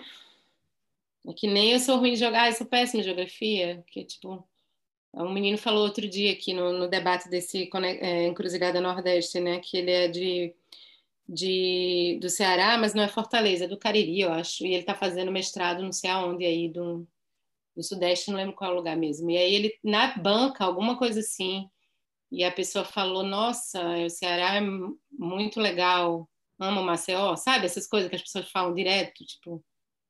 É gente, é tipo. E aí diz, ai, desculpa, é que eu não sou muito boa em geografia. Para, para, gente, pelo amor de Deus, é vergonha. Mas, enfim, não estudei geografia. Acontece muito, é incrível. Ou achar que você conhece alguém quando você diz que é de Nordeste, porque eles acham que é tipo uma praia e todo mundo mora na praia, também tem isso. Todo mundo. Mas você vê eu morar aqui, nossa, deixar a praia. É porque eu morava no subúrbio, assim, a praia era bem longe da minha casa. Eu ia, tipo, uma vez no mês, era novidade, e era dois busão, muito difícil na praia. Tipo, as pessoas têm essa noção, né, que quem mora no Nordeste tá todo mundo de sandália andando na praia. Quem... é bem doido ainda, gente, é. Eu vi que surgiu uma pergunta, Jandira, tu que está acompanhando aí melhor. Cadê tu? Eu sou péssima nesses potes. Não, não acompanhei a pergunta. Teve um comentário da Leila, que é do interior também. Tem, tem dois comentários. Tem um comentário da Jojo, que tem que lembrar que ela também é nordestina, lagoana, vivendo há 21 anos, hein? Falou que super se identificou com essa coisa. Quer falar, Jojo? Ela tá, muda. tá muda. Tá ela tá com problema no som lá. O áudio, é? No mic. Amanhã tem trabalho de Alagoas, o Cláudio Quinta, que é umas mulher palhaça, que vai estar tá na. Quer dizer, não, não sei se é amanhã, mas nessa, nesse bloco da Encruzilhada Nordeste vai ter a Cláudia Quinta, que são as meninas bem retadas aí de São de Maceió. Eu tô ah, a pergunta aqui. Achei aqui a pergunta. Ah, tu tem aí a linha. Vai lá, Vi. Vai, fala aí. A pergunta de Mingos, como é que tem sido Isso. o impacto dentro das instituições culturais que você acompanha, incluindo Itaú, relacionado às ações do atual governo, inconstitucionalmente ou humanamente? Misericórdia, Mingos, obrigada. Gente, para tudo, que manhã tá na, na sala, que eu tô vendo manhã ali, ó. Isso eu ia dizer mais cedo! Tem Mãe Brasil na sala! Mãe! É... Gente, impacto de estar tá, é, vivendo esse momento que a gente está vivendo, né? Então, é tipo assim, qual grau, né, que está pegando aí? Porque eu acho que não tem nenhum lugar que esteja incólume, que esteja imune, que esteja nesse governo. Então, na instituição cultural, imagina, assim, o que não está é, de tudo dissolvendo, tudo sendo, né, os, os pedidos, as carências, os pleitos, tudo é, num, num grau assim imensamente maior, né? Construções que a gente já tinha meio que parecia que estavam garantidas já de algumas pautas, de você ter problema com espetáculos porque trata de X ou Y, porque aí tem um, uma pessoa da plateia que se acha no direito, né, de dizer que está indignada com tal coisa, coisas que, sei lá, 10 anos atrás você não não estava passando. Tinha outros problemas, mas não dessa ordem tão tão mísera, tão, sei lá. Então isso está acontecendo bastante e tem tudo a ver com essa com esse momento de, de governo, né? Isso só assim, né, numa conversa mais de primeiro plano do que vem na cabeça, fora as questões orçamentárias, fora as questões de saúde mental e espiritual e de, de tudo, né, das pessoas que estão extremamente fragilizadas e abaladas. Às vezes você vai fazer uma reunião que seria meio sistemática ali, vira realmente um, uma terapia, porque as pessoas estão cansadas, estão, é, enfim, adoecidas, né? Muito pesado, né, gente? Muito pesado. Para todo lado, né? Renata do Céu, vem para cá. Cadê você? Eu, tô aqui. Oh, legal. Oi. Eu sou a Renata Sato, Rei do Céu. Também estudei no Céu Helena, eu vi que você está fazendo mestrado profissional lá. Eu fiz, fiz graduação e pós lá também. Ah, que legal! É, eu amo muito.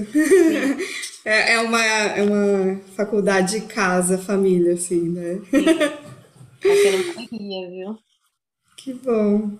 Então, é, eu sou formada em artes, quer dizer, sou formada em bacharelado em teatro, né? Mas depois eu fiz pós, mestrado em artes cênicas também.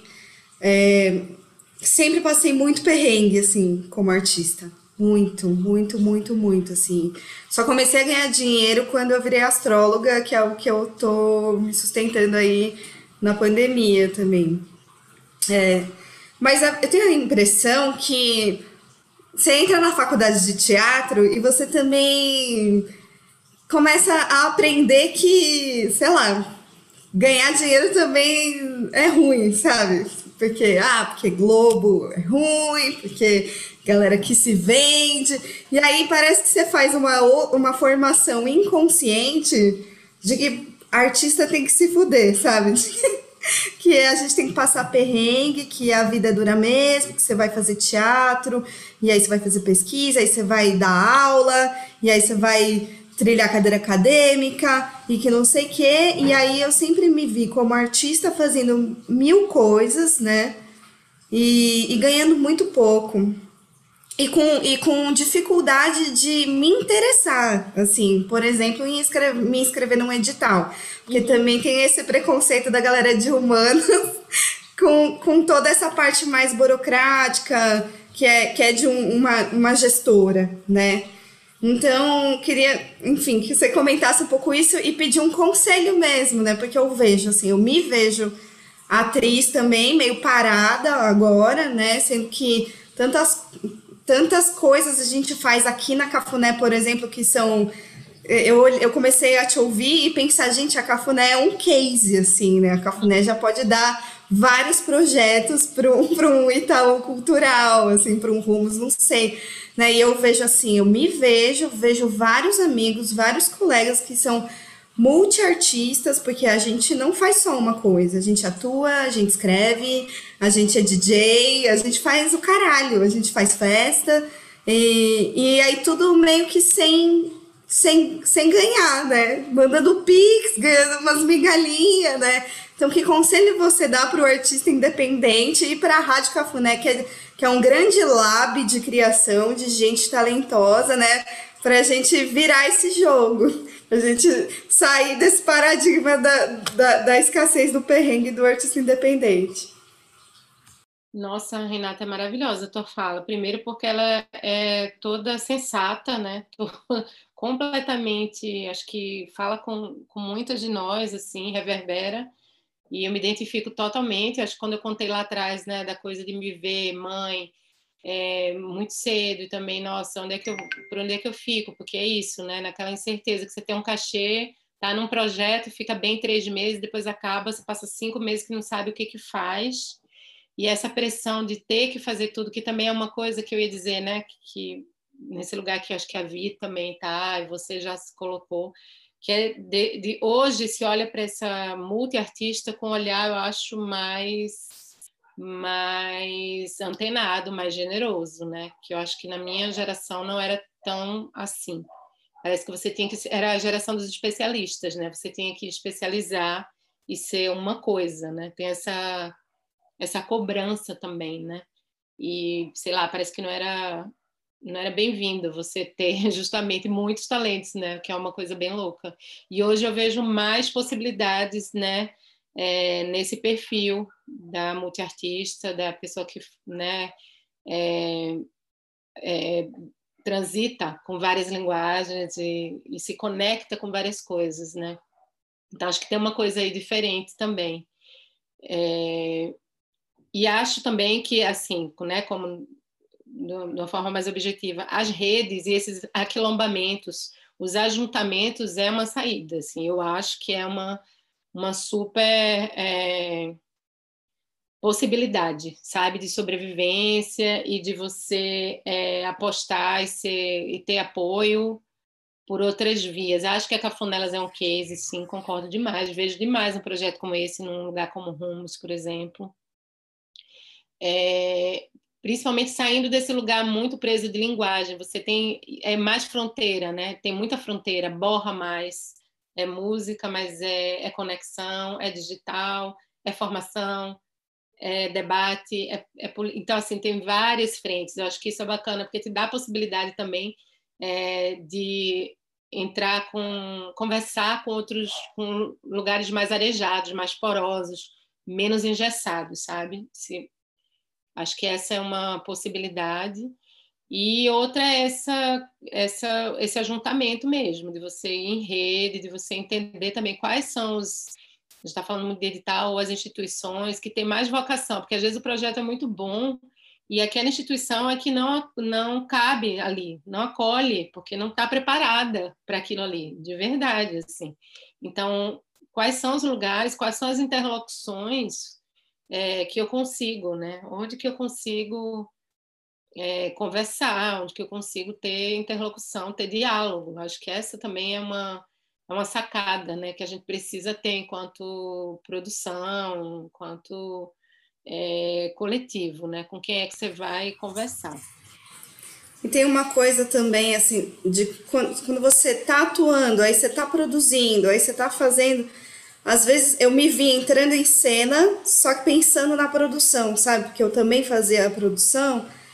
E aí eu fico pensando, não, será que tem uns produtores que estão esperando a gente aparecer, assim? Porque, porque hoje em dia eu tenho, não tenho saco mais para produção, né? Então, esse ajuntamento, é, a, a Cafuné já é, por exemplo, eu adorei essa palavra que você falou, aquilombamento, adorei, assim, né? Mas talvez de a gente se encontrar, se juntar e também ter pessoas de outras áreas que não necessariamente são artistas, mas que vão ajudar a gente a, a concretizar um projeto, né? E pensando nisso, até trago a astrologia, gente. Um novo momento aquariano da, das estruturas traz também essa coisa mais descentralizada, assim. Eu tenho visto é... muitas coisas com astrologia, viu? Não sei se é uma conjunção, como com as constelações, de você usar a lógica, né? Olha. né? Como poética, entendeu? Para entender processos artísticos tenho visto muita coisa assim. E também eu acho que é uma coisa que você fala que é interessante, que é, tem uma crise também na figura do produtor. Aquele produtor mais convencional, né? Aquela pessoa tem uma crise aí também nesse lugar. Eu acho que também é uma coisa desse momento, né? De repensar esse lugar de produção. Total, eu tô com ranço. Eu acho que faz... o ranço da produção e aí eu tô, enfim, vários. Eu já pensei em fazer espetáculo de teatro e astrologia, como eu sempre faço sets aqui de música e astrologia, né? Mas até querer botar isso num papel e mandar para um edital tem uma preguiça do cão, assim, falar, ai meu Deus. É, então, é, é... hora que às vezes você se junta com alguém que faz isso, sabe? Porque é do design, porque a ideia, você, né? E junto com essa pessoa, ela materializa. E esse projeto pode ser um desenho até, né? Não tem para onde permite. É isso que eu digo também, para que lugar você vai é, enviar, enfim, querer conversar, né? Onde que, que é mais que isso está mais aberto. Nossa, obrigada. Amém. Gabriele, Gabriele estava querendo fazer uma pergunta. Será que ela quer aparecer aí, Gabriele?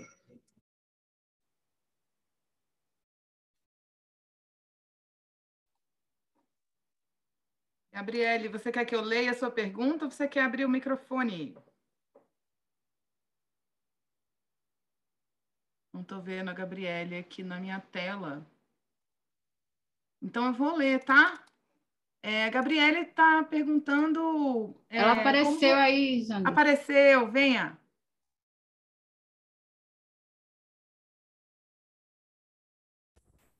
Boa noite a todos. Boa noite.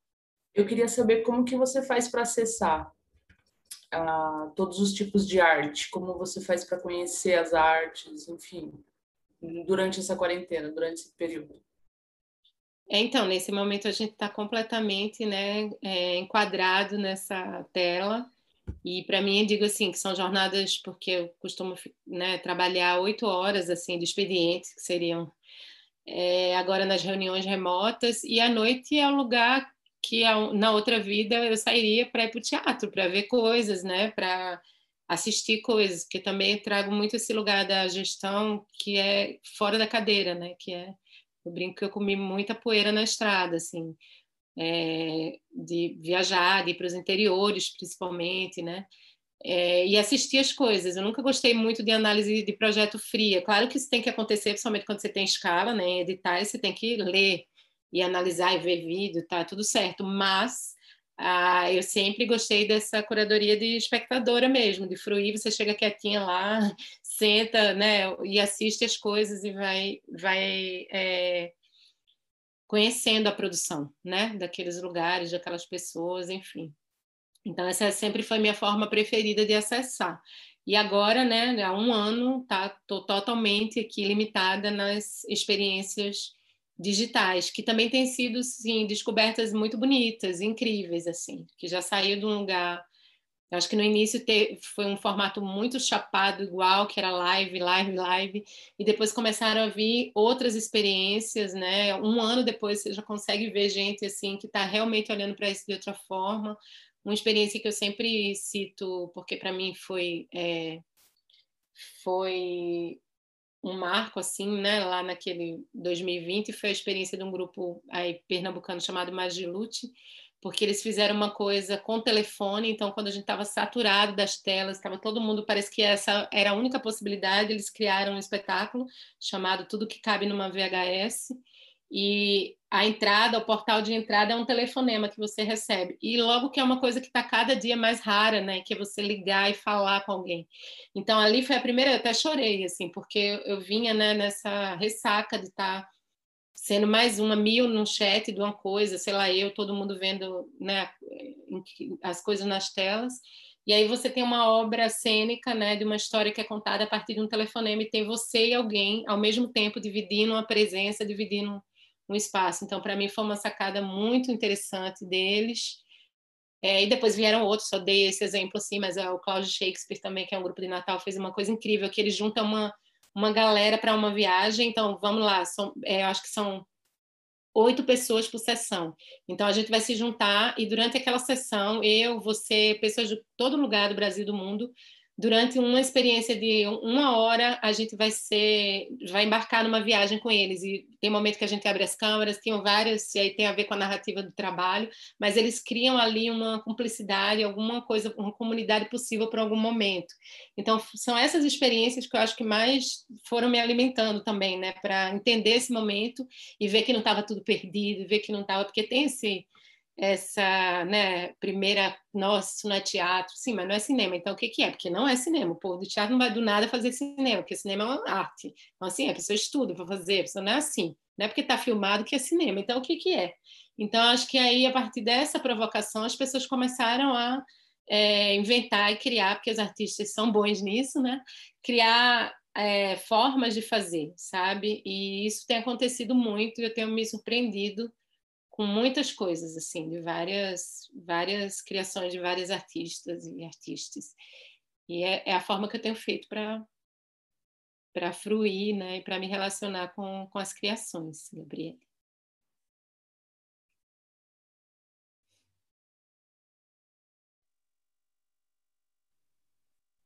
Eu tenho cá duas perguntas que eu vou ler para você, tá, Gal? Tá DJ também está perguntando assim, Gal, ele assiste muito negócio de 247. Você também acha que, além de maravilhoso, o Rumos não é o mínimo que um banco pode fazer? E aí, assim, o que, o que, que outras iniciativas, né, os bancos, as instituições financeiras poderiam fazer, é, não só no contexto de pandemia, mas para incentivar a produção cultural? E vou emendar com a outra pergunta, é, que é de Ale Leza, que eu acho que é Alessandro, que é, Gal, você vê a possibilidade de espaços e projetos de arte se lançarem editais que justamente acolham, de fato, multiartistas, sem exigir que se encaixem em alguma categoria tão segmentada? É, há espetáculos com linguagem circense, cênica, de dança, etc., que precisa escolher uma das frentes para concorrer, Uhum. né? por exemplo. Sim. É, vamos lá, do começo, acho que essa provocação do, do banco é super é, correta. Acho que não um edital, o Rumos ser maravilhoso, mas criar essa fundação, né, esse instituto é o mínimo que sim que se pode fazer. Acho que tem que ter. E o edital é mais um trabalho ali, né, é, dentro do, dessa fundação. E sim, acho que é o mínimo que se deve é, devolver para uma sociedade no mundo capitalista é, cruel, determinante como esse que a gente habita, né? É, mas assim, quando eu fui para uma instituição privada, também eu não estava caindo né, no, de inocente, sabia exatamente onde é que eu estava, é, para onde é que eu estava indo, né? É, então, pra, não tenho nenhuma questão assim, nenhum dilema, né? No dia que eu tiver aí que se precisar ser uma escolha, eu certamente farei. Então, é, sim, é, são recursos né, do, do banco, mas que nos dão, até esse momento de 2021, total autonomia de dispor e de trabalhar nas formas que a gente entende como importantes. Né? Acho que a gente tem um grupo, eu nunca, nesses tempos que eu estou lá, nunca conheci acionistas, ou não tem esse tipo de, de conversa, né? Como por exemplo, a Lei Rouanet, que aí sim é o marketing do banco que vai é, dar conta e selecionar, não é onde eu estou. Mas no Instituto, na Fundação Itaú Cultural, esse corpo gestor de artistas, né, que estão ali, de gestores, tem esse recurso que nos dá condição, sim, né, o recurso próprio, para poder trabalhar nas pautas que a gente tem levado, né, que a gente tem proposto, que a gente tem é, defendido ali dentro. E eu acho importante ter que a gente esteja lá fazendo isso, né? Não, ser, não, ser, não serem os melhores ou os piores, se a gente sair vão ter outros, com certeza. Pode ter outra inclinação, pode ter outra vertente, mas é onde a gente está minando e, e, trabalhando também né, as nossas pautas e as nossas causas também. Mas acho que é, a minha de, obrigação. Antes de, antes de você passar para outra resposta, o Renan, tá, o Renan chegou um pouquinho mais tarde e aí ele pergunta se o edital está aberto. Eu sei que você já falou disso antes, mas eu também não me lembro a resposta.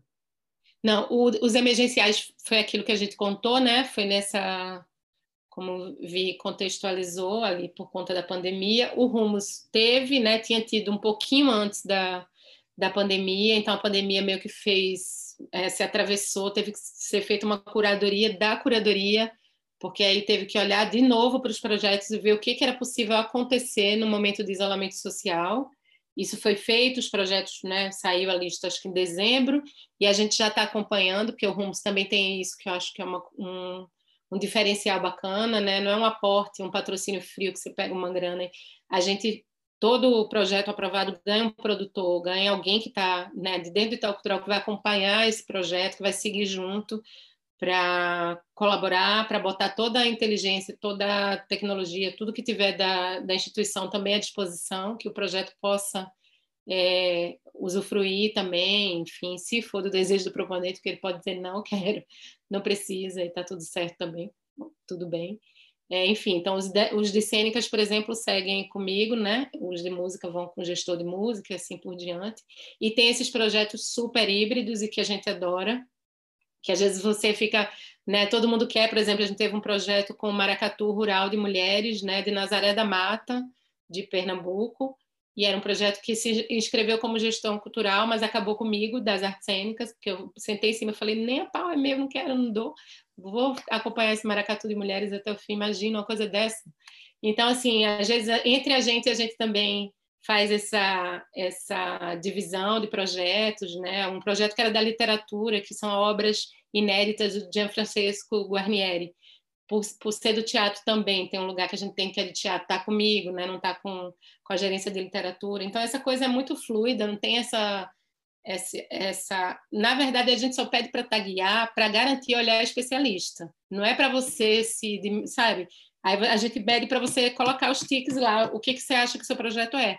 Ele é, você pode colocar todos. Ele é artes visuais, ele é performance, ele é, você marca. Mas aí vai garantir que pessoas dessas áreas leiam o teu projeto. Isso eu acho que é importante, entendeu? Mas você não precisa se definir, nem se limitar, e nem ser uma linguagem só, de jeito nenhum. Mas só também aproveitando essa fala, eu, eu acho super importante e provocador que as instituições pensem mais ainda, mais do que só um edital. Pensem políticas, né, é, programas, coisas sistemáticas, não é, como edital que é eventual, mas sistemáticas que acolham mais esse lugar da multi arte, do multiartista, da multiartista. Super, super importante. Bom, Ale, acho que acho que está contemplado, que depois ele até falou assim, é porque ocorre de pessoas que é, não entraram, falar, ué, olhar para uma coisa de dança e falar, ué, mas isso é dança e tal, mas acho que, enfim, a lei, se você quiser complementar, mas acho que na, na especificidade aí da pergunta e do lugar de Gal, né, que não está cuidando de tudo do mundo inteiro, é, acho que está contemplado. Vicky, você quer falar, Vicky? Você mandou uma coisa aqui no chat. Eu não tenho mais outra pergunta aqui. Eu ia perguntar se Denguin quer falar também, porque já faz um tempo que ela fez uns comentários aqui. Não sei se ela quer falar. É verdade, Denguin tá. Denguin, Denguin é cafunela também. Aliana, muito obrigada pela sua presença. Oh, cadê que eu não. Oi, obrigada também. A gente chegou atrasadinho, inclusive eu e Odara, porque a gente estava justamente num curso sobre projetos culturais. E a, é, e a, gente falou da rádio, né? Inclusive, assim, vai muito no sentido de que Renata falou, assim, né? Do potencial que a gente pode fazer de, de projetos aqui dentro da rádio, né? E como a gente aproveitar esse, esse espaço, assim. A gente, a gente conversava que a a Cafuné ela tem um alcance nacional, hoje até internacional, né, de pessoas uhum. de pessoas de fora. Isso é isso é muito bacana assim. E tem muita mulher nordestina, viu? Aqui, e, enfim, somos somos bem fortes e, e, temos muito orgulho disso, né, de estar à frente também desses dessas empreitadas aí. Que massa. Com esse nome Cafuné, né, gente? Tinha que ter um se entrega. Pois é.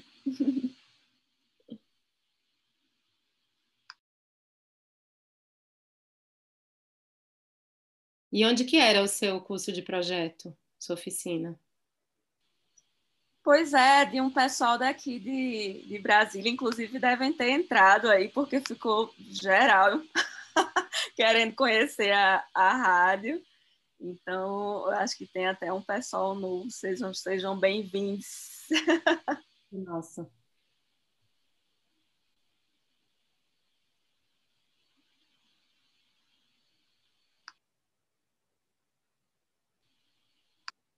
Tá fechado? Abriu. Estão me ouvindo? Estão me ouvindo? Sim. Oi, Gal. Sou eu aqui de novo, Nina. Oi, é, Nina. Mana, que massa você aqui. Tá sendo assim, ó, abrindo os horizontes. É muito bom, muito bom. Eu também sou profissional de arte, profissional de cultura, sou figurinista, sou empreendedora, multiartista. Então, aí, você falou agora da dona da, do grupo de Maracatu Rural Nazaré da Mata. Eu estou, nesse momento, fazendo um projeto de palhaçaria, que tem uma pesquisa em cima do trabalho delas. Na verdade, a gente está pesquisando exatamente grupos de brinquedos populares que têm representação de mulheres. Então, a gente tá indo, foi em alguns coletivos e fez uma vivência durante um tempo. Eu não fui, mas as atrizes foram.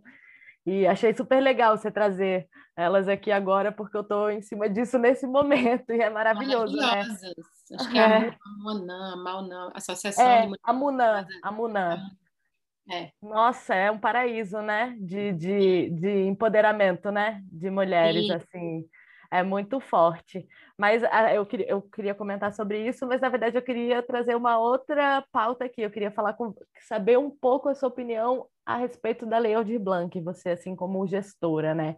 Porque a gente passou por um momento né, de recessão. É, eu, eu trabalho basicamente com cultura popular e com teatro, cinema, circo, nesse lugar de figurinista, né? Então, a gente é, todas essas todas essas classes né que provêm de, de estar num palco né ou estar num, num estúdio gravando foram totalmente interrompidas nesse momento né. E aí a gente passou por um ano inteiro de 2020 praticamente sem trabalho. É, eu mudei totalmente meu foco de trabalho e agora em 2021 a gente está tendo uma possibilidade de retomada cultural né Uhum. Mas aí é, a gente teve esse, essa explosão da Lei Aldir Blanc, que de certo modo salvou os artistas, mas também é, ela também está sendo um pouco cruel, assim, porque apesar de que esse dinheiro estava num fundo guardado e teoricamente ele já era dos municípios, né, para os municípios repassarem, e já é um dinheiro da cultura, já era um dinheiro nosso, né? É, os editais eles foram aprovados todos ao mesmo tempo.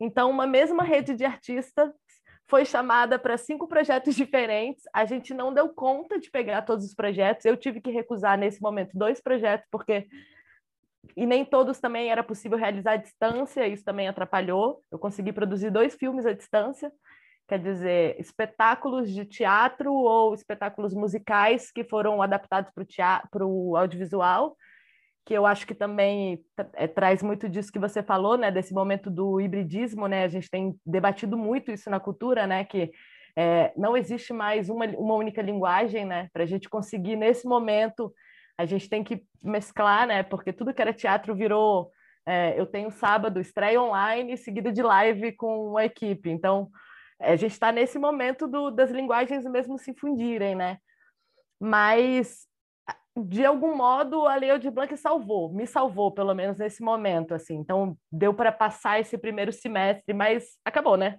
Já acabou. Uhum.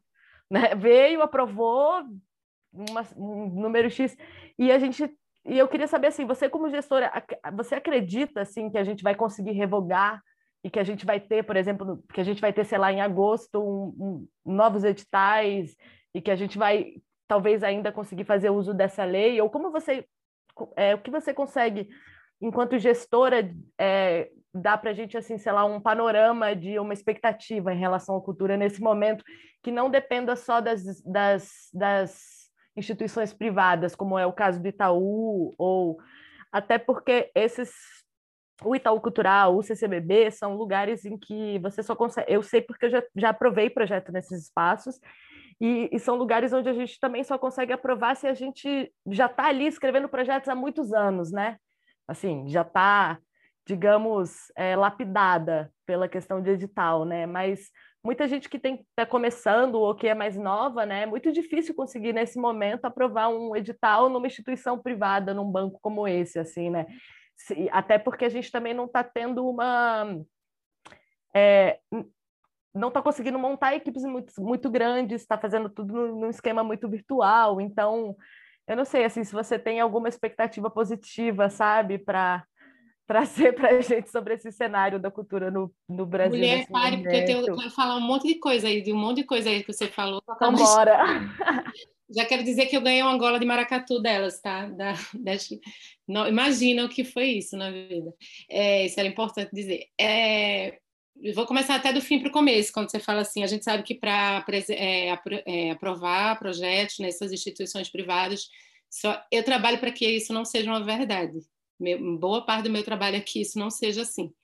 É, isso não pode ser um balcão, né, nesse sentido, de, apesar de estar ligado a uma instituição financeira. Mas eu entendo de onde você fala, você não está falando uma coisa disparatada. É, mas são também instituições diferentes, né? Eu acho bem significativo, eu conto isso assim, sem nenhuma porque eu ia muito no CCBB do Rio assistir coisas, né? E aí é, sempre tinha uns caixas lá do banco. E aí, se você né, precisava fazer alguma operação, na Caixa Cultural de Recife, que também eu frequentava, também tinha caixa. Eu era cliente da Caixa porque a, o Sesc pagava pela Caixa, né? Então eu e então sempre às vezes aproveitava que estava ali e fazia. Eu, isso me chamou a atenção quando eu entrei o primeiro dia para trabalhar no Itaú Cultural, porque não tinha caixa de nada lá. É, você não chega lá com um cartão. E, isso é simbólico, ah, mas é, mas é. Isso faz você lembrar que você não está entrando num banco, por mais que tenha, que seja um lugar que está sustentado pelo banco, mas é uma operação também de você é, mudar um pouco o foco. Você não vai fazer uma operação bancária ali. Isso, para mim, é interessante.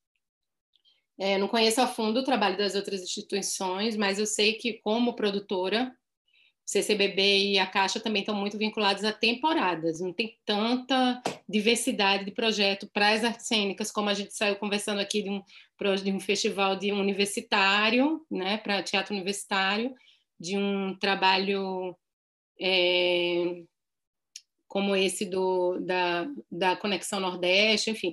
Eu acho que tem uma diversidade também aí que é, é diferente, né? Olha mais para outros outros nichos, assim, só para a gente aproveitar essa oportunidade também e meio que e dizer que a gente né, está tentando mudar algumas verdades e algumas construções aí que são bastante é, fortes né, e difíceis também de quebrar. E eu entendo o que você está dizendo. É, sobre a lei, meu, eu fiquei desesperada no começo do ano porque achei muito cruel. Assim, depois de um deserto, aí sai tudo ao mesmo tempo agora. Todo mundo fazendo a mesma, sabe, desesperado. Que até fiquei, até como gestora, pensando o que, que a gente vai fazer no começo do, desse semestre. Se vai pilhar mais os artistas com alguma, não faz sentido. Você não conseguia nem mal acessar, né? Porque estava todo mundo desesperado para entregar as coisas, né? É, e foi quando veio essa ideia, não sei se você estava aqui mais cedo, que eu falei da cena agora, que são trabalhos curtos, que é um mote de uma provocação, que a gente começa com a Encruzilhada Nordeste, mas é, é, seriam cenas curtas, justamente para não estressar, não criar mais um problema, né? E foi quase um, um festival, são 28 grupos, né? O Brasil todo ali, de regiões e, e estados, enfim. Então, foi meio que uma maneira de é, complementar, ou sei lá, trazer outra, outra possibilidade para além da, dessa bendita lei, que eu sei que tem uma mobilização, ou, por coincidência eu estava ouvindo hoje a Jandira Fergalho falando na, é, na plenária dessa, da necessidade né, da, da prorrogação da lei, mas como que a gente vai ter alguma garantia nesse país que a gente não sabe o dia que a gente acorda, né? Assim, como que vai ser o dia que, que a gente acorda de verdade, assim. Então, não, não deveria ter, porque o, o cenário é o mesmo, porque o dinheiro já existe, porque o fundo... Enfim, tem tudo para ter. Mas como é que a gente sabe, né? Então, meu, minha inquietação, mais que tudo, Nina, é pensar como que eu posso interferir como é que eu posso, de alguma forma, é, sendo né, um, um grãozinho ali, pensando em todas essas carências, e só que é uma linguagem, não sou presidenta de nada, né, gente? Eu sou só de uma linguagem, uma, uma, uma aba dentro do negócio que tem um monte, né? Enfim, mas como é que eu posso ali, de onde eu estou, é, pensar, forjar cenários né, para que esses recursos que estão né, possam girar nessa cadeia, possam trazer outras pessoas que eu não estou enxergando, que não são, que não chegam com um e-mail direto, que não são minhas amigas, ou que não são, que isso é uma coisa que sempre me incomodou, né? Mas como é que a pessoa acessa? Como é que uma pessoa que não que não conhece, ou o que que precisa para você chegar? Qual que é o segredo para estar tá na bolha, para entrar nesse negócio? O que que, né? Então, assim, isso aqui me faz, me tira muitas horas de sono, que faz me faz pensar os projetos que eu penso, as ideias e as coisas tem a ver com isso aí, com de alguma forma é, friccionar, interferir nesses cenários aí que, que já estão postos, né, que são extremamente é, excludentes, para dizer o mínimo. E só para encerrar, falando de costura e de figurino, que também é uma área, eu falei que mais cedo, né, dessa coisa do, das áreas técnicas e que sou completamente aficionada também. E esses dias eu estava participando de um pitch de um festival no norte chamado PAN, que é Potências das Artes do Norte. E eu fiquei com eles uma, um sábado, assim, uma tarde inteira, para conhecer trabalhos do norte, que é super difícil a gente acessar. E desde que eu cresço, que eu faço gestão, que eu cresci nesse mundo que eu escutava isso, porque o custo amazônico, porque não sei o quê, porque o norte, não sei o quê, né? Tudo é difícil. É mais fácil você sair do país do que ir para para Roraima, para Rondônia, em termos de custo, em termos de tudo. Tem fuso horário, gente. É assim, tipo, né? É, enfim, e agora qual é a desculpa, assim, se não tem custo amazônico, se você pode programar e pode chamar, então, assim, qual é, eu não posso fazer uma mesa, eu não posso compor um trabalho, para mim isso é assim, que não tenha é, grupo artista do norte do Brasil, porque assim, não tem o que você dizer, né, que refute isso, não é, o problema não é do outro, o problema é nosso, né, a gente é que tem que dar conta e, e, fazer essas pessoas estarem, esses grupos, esses coletivos, esses artistas. E aí eu lembrei porque teve uma menina que apresentou um trabalho incrível, ela é costureira, uma mulher preta, é, acho que é interior, qual que era a cidade, gente? Não vou lembrar agora. Ayandeu, interior do Pará, eu acho. E aí, é, e ela faz. Ayandeu. É. é, obrigada. E aí ela faz esse trabalho com as costuras e um trabalho super lúdico com Marara. Ela vai contando e criando as narrativas e às vezes ela conta a história das coisas. Você sabe, conhece a história do botão, de onde que e a história, meu, e é muito lindo, e é muito incrível. Eu fiquei super emocionada. E era só passar um pitch de cinco minutos, e eu chorando com a moça, dizendo: Meu Deus, você tem que fazer, né? Quero fazer uma oficina com ela na ponte para os alunos porque é isso, no lugar da formação, onde está o figurino, além de você vestir, né, na sua última disciplina de finalização, mas a, a poética do figurino, a história do figurino, onde que isso entra numa formação de ator e de atriz, então já quero que ela esteja junto também nessa próxima ponte para fazer é, uma oficina e pensar uma história com essas pessoas, com os alunos universitários e tal.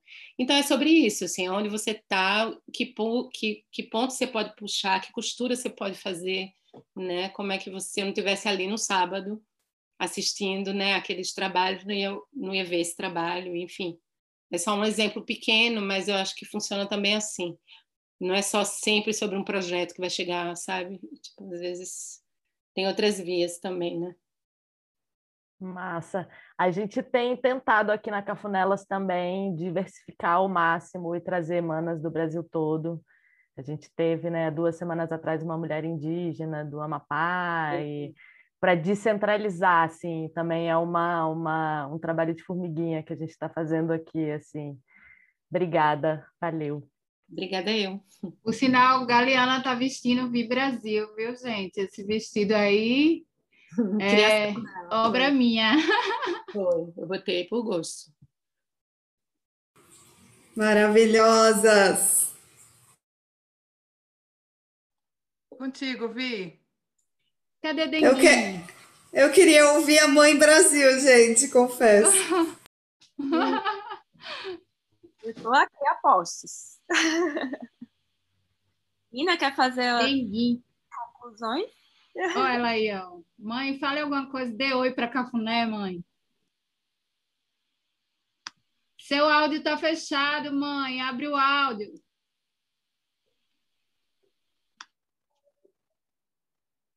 Pode falar. Foi maravilhoso ver tantas pessoas com tantas opiniões. Vi. Tá bom, Vi. Sabe tua mãe não gosta de falar, não. tá ótimo, mãe. Você arrasou. Não.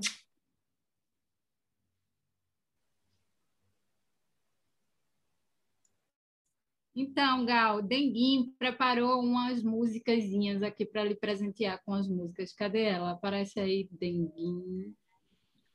Amiga, só um minutinho antes da gente chamar a música. só para a gente encerrar aqui primeiro, dar uns informezinhos aqui de novo. E aí a gente puxa o som, pode ser?